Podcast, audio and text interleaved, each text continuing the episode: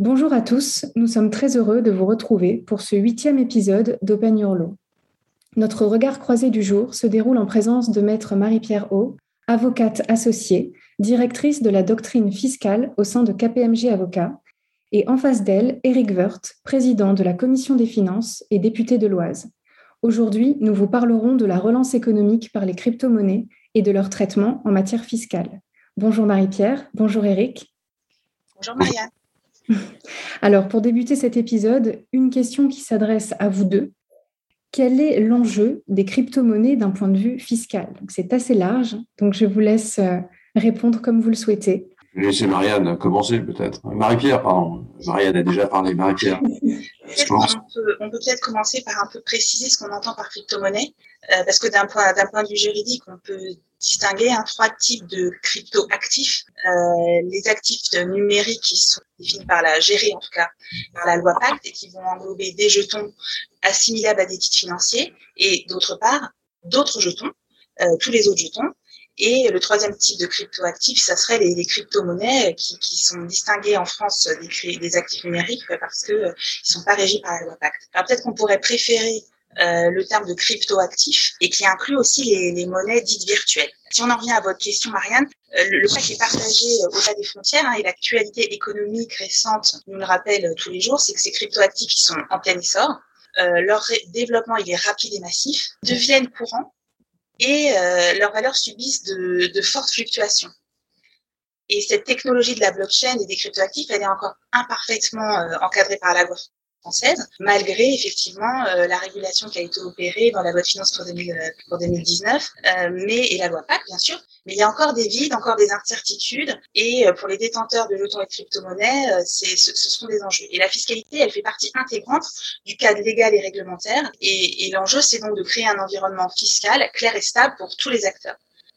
D'accord, donc je retiens que c'est surtout une notion d'encadrement qui, ressort en tout cas de l'enjeu de ces crypto-actifs oui, que, le, que, les règles du jeu soient claires, aussi claires que possible et aussi souples que possible. Très bien. Oui, c'est toujours difficile à définir. On parle effectivement plutôt de crypto-actifs que de crypto-monnaies, même s'il y aura sans doute des crypto-monnaies de banque centrale, même s'il y a des stablecoins qui sont, euh, eux, moins soumis euh, à la spéculation et donc ont une, par principe, euh, une stabilité puisqu'ils sont adossés à un panier de, de valeurs plus stables, même s'il y a des des objets, euh, des NFT euh, dans lesquels on peut considérer qu'il y a une droit de propriété sur des objets non fongibles. Tout ça est, assez compliqué à comprendre. Que très souvent, il faut euh, tout le temps redéfinir les choses. Et souvent, la meilleure définition passe par la technologie qui sous, qui est sous-tend, c'est-à-dire par la, la blockchain, évidemment une technologie qui dépasse l'univers des, des crypto-actifs. Mais dans un crypto-actif, il y a toujours une valeur. Il y a toujours un moment donné une valeur qui peut se traduire en euros, en dollars, tant qu'on est dans l'univers cryptoactif, aujourd'hui, il n'y a pas de fiscalité. Quand on sort de cet univers, qu'on passe de l'un à l'autre, de l'univers cryptoactif à l'univers fiat, à l'univers de la lumière, il y a euh, à ce moment-là un passage par euh, la voie normale, c'est-à-dire euh, une reconnaissance de propriété, une reconnaissance de valeur, et donc une fiscalisation. C'est aujourd'hui ce qui est fait en France et dans quelques autres autres pays, et c'est important euh, d'affiner le statut fiscal de ces, euh, de ces objets numériques en fonction de ce qu'ils sont euh, et de leur donner à la fois une définition juridique, un droit de propriété, et puis évidemment aussi une à ce moment-là un statut un statut fiscal. La France a pas mal avancé là-dessus. fiscalisant les plus-values, plus-values qui se constatent à un moment donné, elle a taxant prélèvement forfaitaire à 30%. C'était au moins clair, même si évidemment les choses peuvent changer en fonction de la nature de ces, de ces, ces cryptos. dernier point, ils doivent être régulés. Tout objet, euh, à un moment donné régulé, c'est un problème de transparence entre un client qu'on peut connaître et puis euh, et puis un acheteur. Ils doivent être régulés sans euh, tomber dans un univers trop administratif euh, et sans nuire à l'efficacité ou l'attractivité de la plateforme parisienne, française plutôt d'ailleurs. D'accord, c'était une bonne approche de commencer par un petit peu ces concepts qui sont très techniques euh, merci beaucoup. Alors, Eric, vous avez récemment proposé un amendement d'appel consistant à défiscaliser les plus-values des crypto-monnaies, comme on vient de le dire. Sans rentrer dans le détail de ce projet, est-ce que vous pensez que cette révolution numérique ne soit pas suffisamment encadrée aujourd'hui? On a envie de dire oui, je pense. La jurisprudence commence à l'encadrer.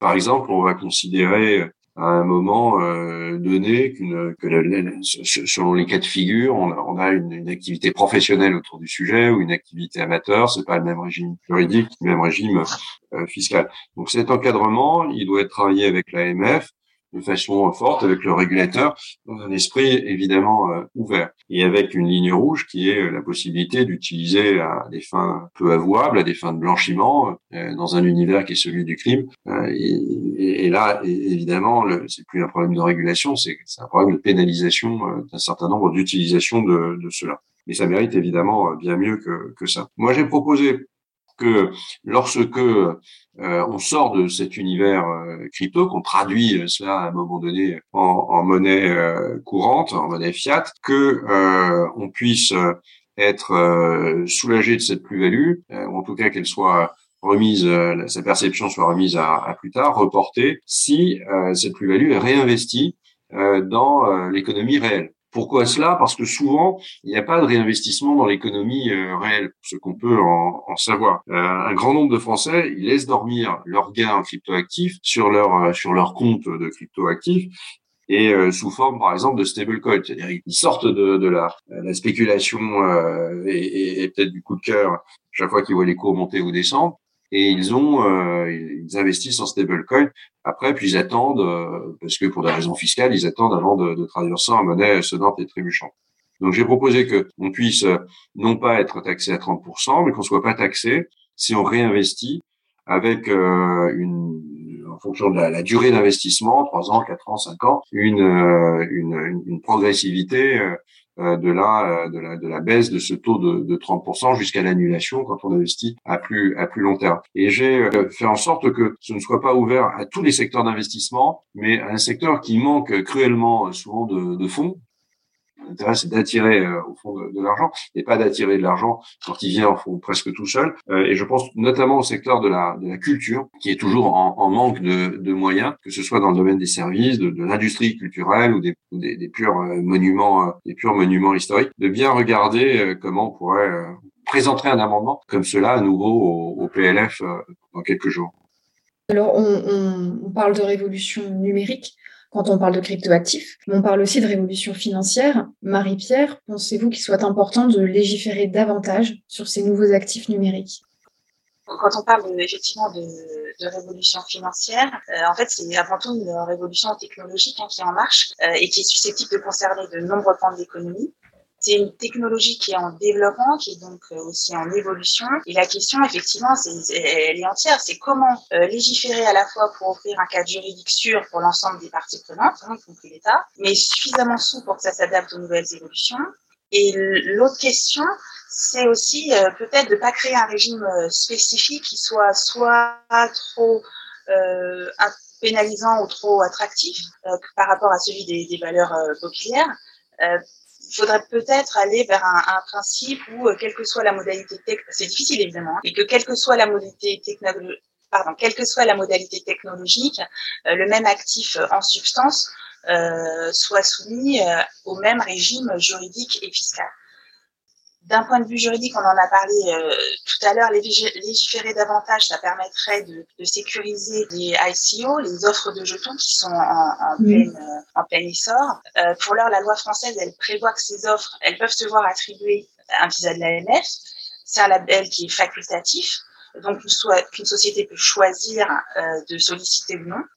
Et euh, effectivement, les sociétés qui vont souhaiter obtenir ce visa, elles vont établir un document euh, avec des informations sur l'émetteur, sur l'offre de jetons. Euh, c'est un document qui ressemble hein, en, moins contraignant au prospectus des offres de valeur mobilière. Et le visa, il va permettre de s'assurer que l'AMF a bien vérifié le document d'information euh, et qu'il est complet et compréhensible pour les investisseurs. L'AMF, elle fournit aussi une liste blanche des ICO portant le visa alors, quand on regarde les chiffres au 13 octobre 2020, c'est les seuls chiffres qui sont euh, les derniers chiffres disponibles. Il y a seulement trois ICO labellisés par l'AMF. Alors que sur la liste noire, je vous laisse aller voir, il y a, beaucoup plus de, transactions. Euh, donc, le système mis en place, il a ce très grand mérite euh, déjà d'exister, mais peut-être qu'il est encore un peu insuffisant pour, sécuriser les opérations des investisseurs. Et puis, d'un point de vue fiscal, euh, ben, le régime il doit être encore euh, enrichi. Eric Borton me rappelait il y a quelques minutes. Euh, pour l'heure, on a légiféré sur le sujet de la, de la plus-value. le gain en capital réalisé par le particulier qui agit dans le cadre qui, qui n'agit pas dans le cadre professionnel, mais il y a plein d'autres sujets autour, autour, des revenus, fonctionnement du, du réseau, de la blockchain, qui permettent de valider les transactions on a des incertitudes, on est un peu dans le doute. Euh, le revenu des prêts d'actifs numériques, c'est pareil. Euh, on parlait également tout à l'heure des, des, jetons non fongibles, des euh, non-fungible tokens qui se développent. Il y, a, il y, a, aussi un sujet autour de la patrimonialité de, de, de ce type d'actifs. Voilà, il y, a, il y, a, des questions aussi sur le droit du patrimoine. Il y a la question des acteurs en personne morale pour, un pour, pour avoir une sécurité dans un cadre comptable et fiscal. Euh, et puis, il y a aussi le, le sujet du, financement hein, des, cryptoactifs qui, qui, en finance, qui, est en, est développement et qui effectivement qui va prendre sans doute de plus en plus de place dans le paysage économique sous différentes formes. Euh, donc c'est nécessaire de, de l'accompagner, ce développement, euh, d'un point de vue fiscal de façon euh, intelligente. On constate qu'il est, qu'il est très difficile, Eric, de réguler les, les cryptoactifs au lieu de leur diversité et de leur caractère évolutif. Alors, votre proposition, même risque, même régulation, aurait-elle permis finalement d'accélérer le financement de l'innovation numérique, sachant que cette monnaie ne dépend d'aucune banque étatique. Et par rapport à cela, dans un second temps, Marie-Pierre, pensez-vous que l'accélération du financement de l'innovation numérique aura des conséquences au niveau fiscal? Moi, je pense que, enfin, l'état d'esprit euh, de l'Assemblée nationale, mais comme l'état d'esprit du gouvernement, euh, je pense, et du régulateur, euh, c'est d'essayer de laisser le, bon côté des, cryptoactifs se, développer avec avec sa technologie évidemment et avec euh, les univers euh, qui nous ouvrent. C'est très très important. Et puis les mauvais côtés, comme dans toute chose, ils doivent être combattus. Donc c'est une régulation forte mais, mais, bienveillante. Cette régulation, elle vise à sécuriser toutes celles et tous ceux qui décident, pour une raison ou pour une autre, de d'acquérir des euh, des, euh, des, des cryptoactifs sous forme de, de, jetons de nature différente et, dans des conditions différentes. Mais il faut à un moment donné évidemment, on se retrouve dans un univers un peu connu.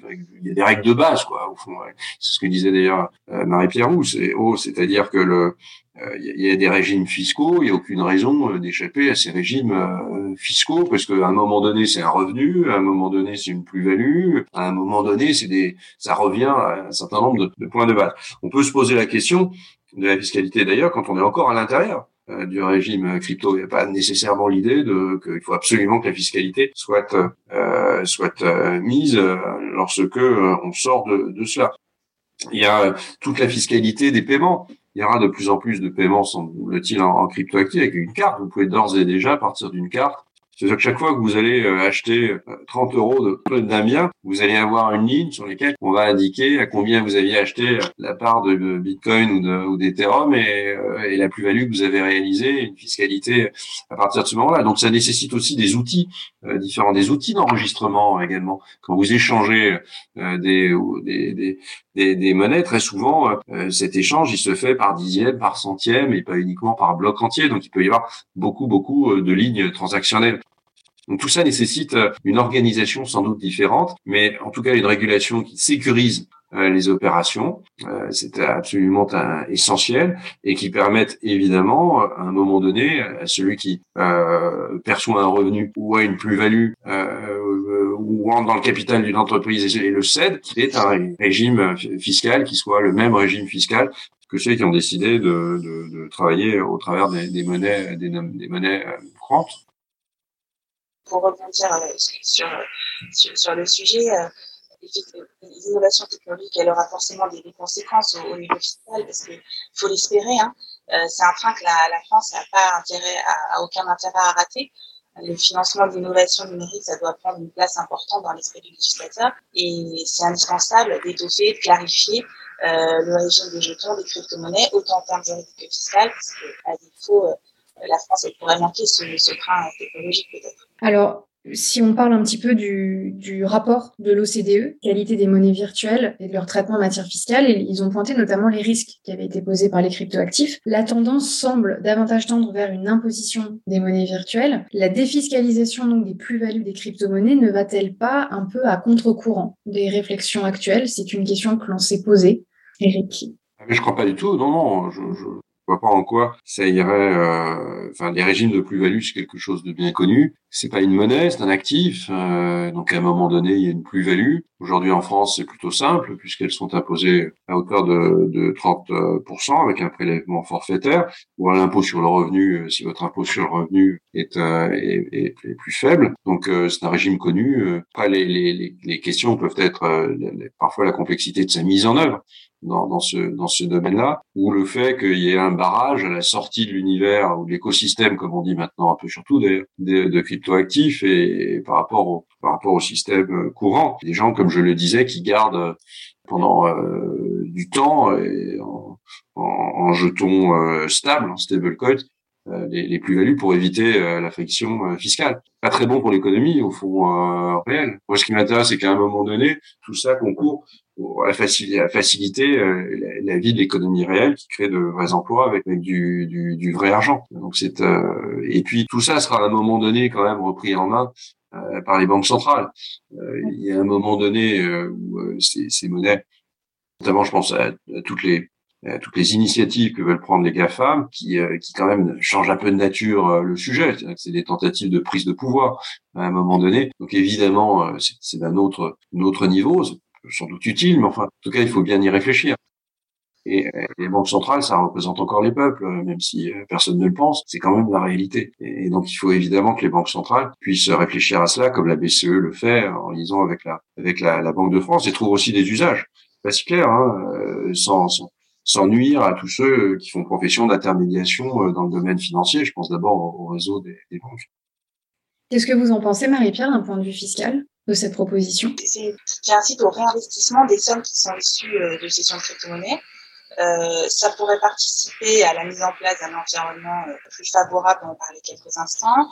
Ça peut peut-être aussi permettre de contrebalancer hein, l'usage purement spéculatif des crypto-monnaies. Et, et c'est vrai que dans le monde fiscal, ce sont des choses que, que l'on connaît quand on veut flécher vers un certain type d'investissement. Il y a une incitation fiscale, donc c'est assez connu, encadré, euh, et qui, euh, si le cadre est bien défini, est tout à fait c'est ce que je propose hein, dans cette dans cet euh, amendement. Il y en aura peut-être d'autres, mais dans cet amendement, je, propose au fond d'inciter, puisqu'il y a, aujourd'hui un point fiscal qui est le PFU, euh, c'est de lever ce point fiscal dans des conditions de réinvestissement euh, très très très précises. Alors la fiscalité française est truffée de euh, d'initiatives de ce de ce genre parce qu'on a une fiscalité sur beaucoup de sujets et, et donc je pense que c'est utile de le euh, utile de le, de le proposer c'est-à-dire dans, dans, la droite ligne euh, quand même de l'état d'esprit de l'OCDE.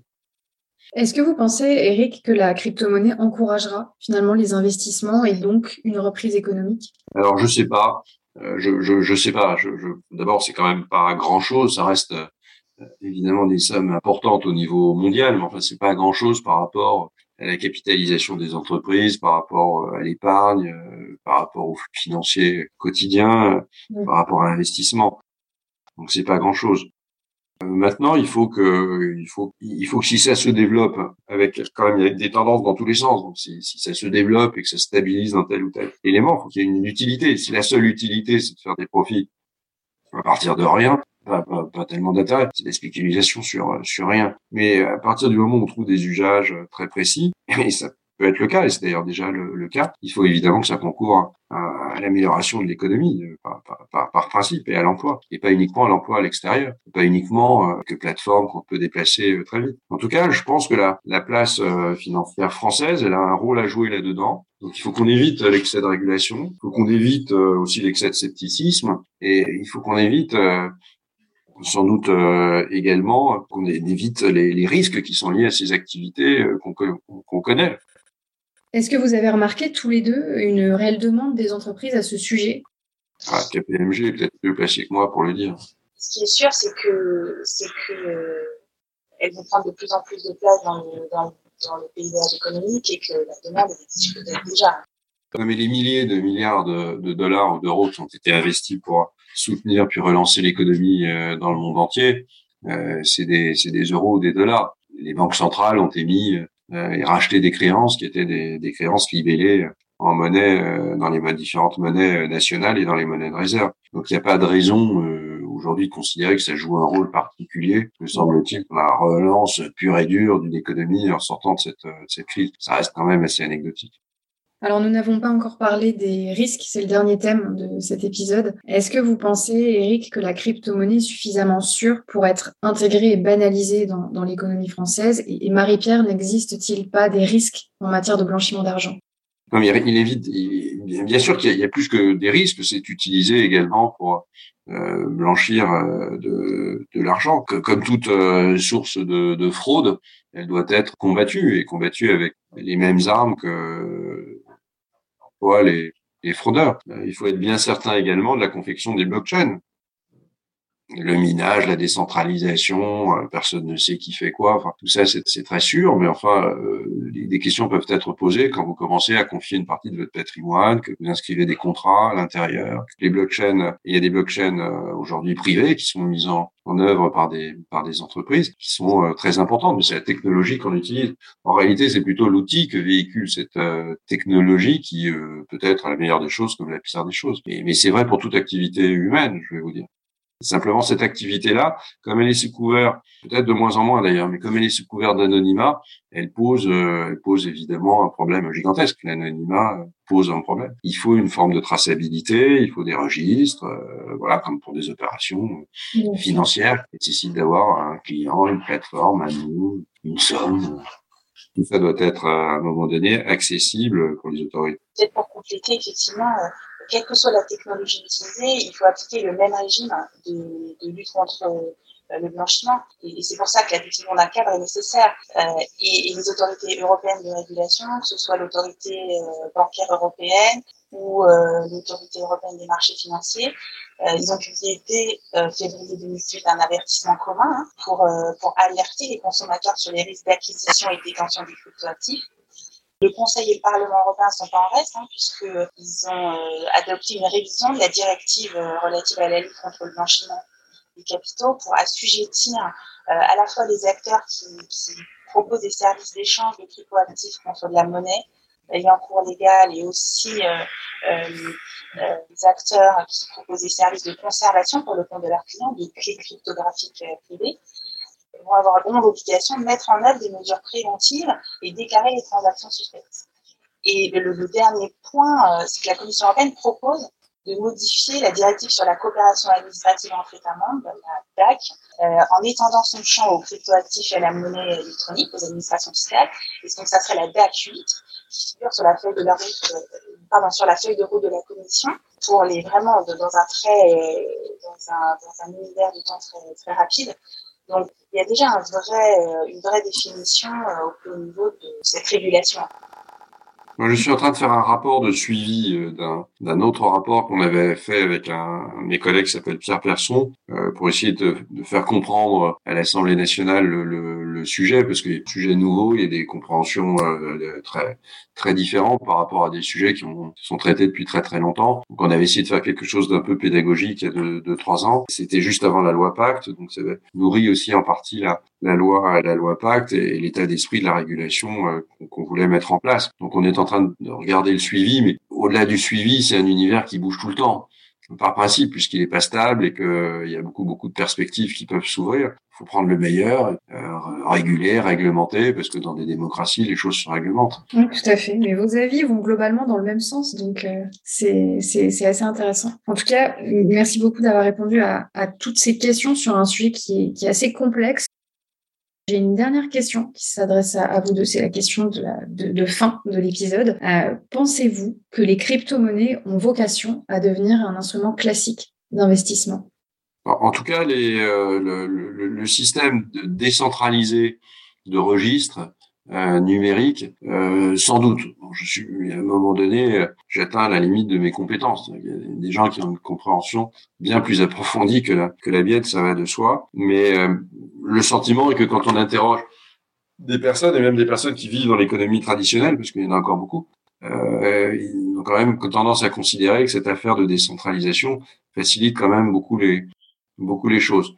Euh, la notion de, de, monnaie numérique de banque centrale, c'est une notion qu'il faut affiner. Il faut regarder à quoi ça peut servir. Exactement. Euh, en tout cas, une facilité d'usage et d'accès à des moyens de paiement ou d'échange, une régulation nationale.